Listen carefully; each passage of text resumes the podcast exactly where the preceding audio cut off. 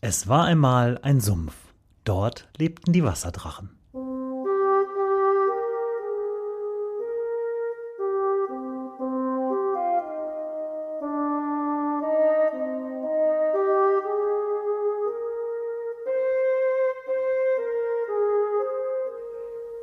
Wo die Wasserdrachen wohnen. Folge 15. SC Paderborn 07.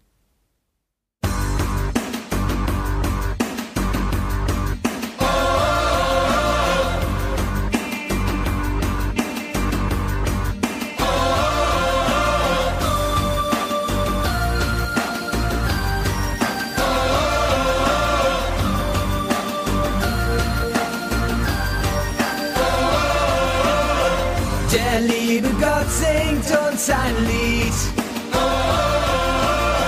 von Glanz und Gloria und Sieg.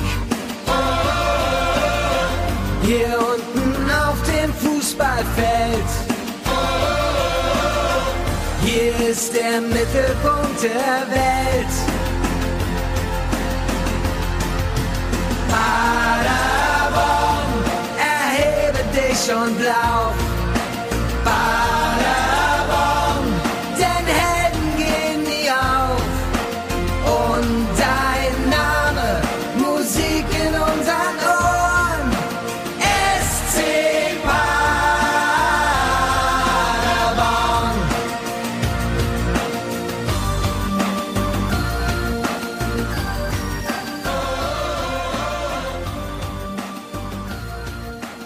Aus gegebenem Anlass der SC Paderborn 07 ist in die erste Bundesliga aufgestiegen, beschäftige ich mich heute mal mit unserem Fußballclub in Paderborn. Ähm, ich bin kein Fußballexperte. Ich muss sogar noch immer nachfragen, äh, ob das jetzt ein Abseits war oder nicht. Wobei ich glaube, ich könnte Abseits erklären, aber jetzt nicht hier. Ähm, Deswegen habe ich mich mal darauf beschränkt, äh, mich nicht jetzt mit den aktuellen Ereignissen auseinanderzusetzen. Es war alles sehr toll jetzt am letzten Wochenende und wir haben ganz doll gefeiert auf dem Rathausplatz und es ist super, dass Paderborn in der ersten Bundesliga spielt. Wieder mal ein Zeichen mehr nach außen, dass Paderborn äh, ein bisschen mehr zu bieten hat als die üblichen Klischees, die man drischt. Aber ich habe mir mal angeguckt, was es denn eigentlich mit unserem Fußballclub so auf sich hat. Und da bin ich auf was ganz Interessantes gestoßen. Der hat nämlich eine ähm, ganz verworrene Vorgeschichte. Jedenfalls, wenn man sich so die Clubs und Klüppchen, aus denen das alles mal entstanden ist, anguckt. SC Paderborn 07 klingt ja so, als wäre das jetzt hier seit 1907 oder sowas am Laufen. Ist es gar nicht.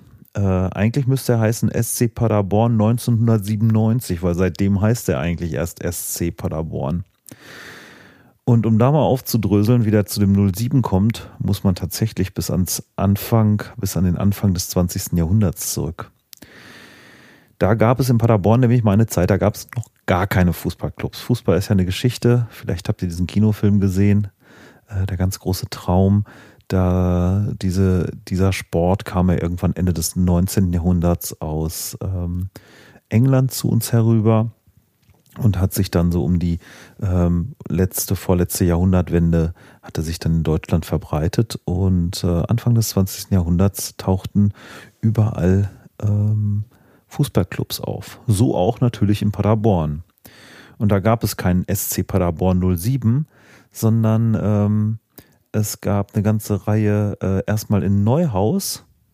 Gibt es nämlich gleich zwei, die sich 1907 gegründet haben, nämlich die Arminia Neuhaus und der SV Neuhaus.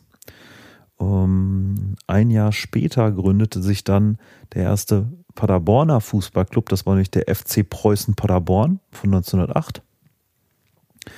Und äh, noch zwei Jahre später, da hatte sich äh, äh, die Arminia Neuhaus schon in Concordia Neuhaus äh, umbenannt, aber das ist ein völlig anderes Thema, gründete sich noch in Senne damals noch der äh, VfB Senne der sich dann 1930 in TUS Senne umbenannte.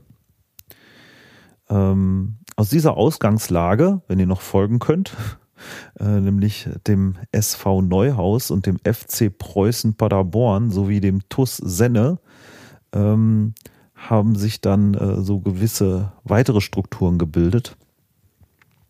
Äh, die Concordia Neuhaus, äh, um dieses Randthema noch einmal zu beleuchten, ist was, was sich dann irgendwie im Dunkeln der Geschichte ver, äh, verliert. Falls da draußen irgendwie Fußballkundige zuhören, vielleicht können wir erklären, was aus der Concordia geworden ist. Sie taucht jedenfalls in meinen Quellen nicht mehr auf.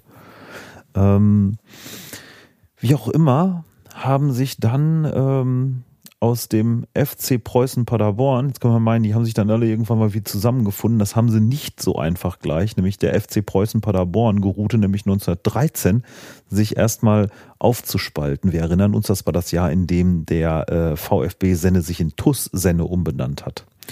Äh, jedenfalls äh, FC Preußen Paderborn spaltete sich auf 1913. Irgendwie gab es da wohl ein bisschen Rumgezicke, man weiß es nicht genau, ich konnte da nichts genaueres nachlesen. Und der spaltete sich auf in einmal den VfB Paderborn und den SV 1913 Paderborn. Wer da von wem abtrünnig wurde, ist nicht so ganz klar. Ich glaube, der SV 1913 Paderborn hat sich vom FC abgespalten, der wiederum sich dann umbenannt hat in F, äh, VfB Paderborn. Der hieß auch zwischenzeitlich mal, der VfB Paderborn, äh, hat, er 1920, hat er sich in äh, VfJ 08 Paderborn umbenannt, um nochmal so zurück zu rekurrieren auf den eigentlichen ursprünglichen 1908 gegründeten FC Preußen Paderborn. Äh, das ähm, VFJ steht, glaube ich, ähm, Verein für Jugendertüchtigung oder sowas. Also nicht Verein für Ballsport wie der VfB. Wie auch immer. Dazwischen hat sich dann noch irgendwie äh, 1915 der SV Westfalia Paderborn gegründet, der dann aber ähm, fusionierte, äh, nämlich während des Zweiten Weltkriegs mit dem äh, VfJ 08 Paderborn und der SV 1913 Paderborn. Ja, die haben sich nämlich während des Zweiten Weltkriegs zur Bündelung der Kräfte, ich weiß nicht, vielleicht waren einfach zu viele äh, junge Männer einfach an der Front und keiner konnte zu Hause Fußball spielen. Das klingt jetzt lustig, ist aber nicht so. Jedenfalls haben die sich während des Zweiten Weltkriegs zusammengetan zu den Sportsfreunden Rot-Weiß Paderborn. Äh, dabei hätten sie es auch belassen können, aber nein, sie haben sich dann nach dem Zweiten Weltkrieg wieder aufgespalten, nämlich wieder in den VfJ 08 Paderborn und den SV 1913 Paderborn. Und erst 1968, nachdem sie eine ganze Weile parallel nebeneinander hergespielt haben, haben sie sich dann doch wieder zusammengetan nach ähm, 60 Jahre Spaltung zum ersten FC Paderborn.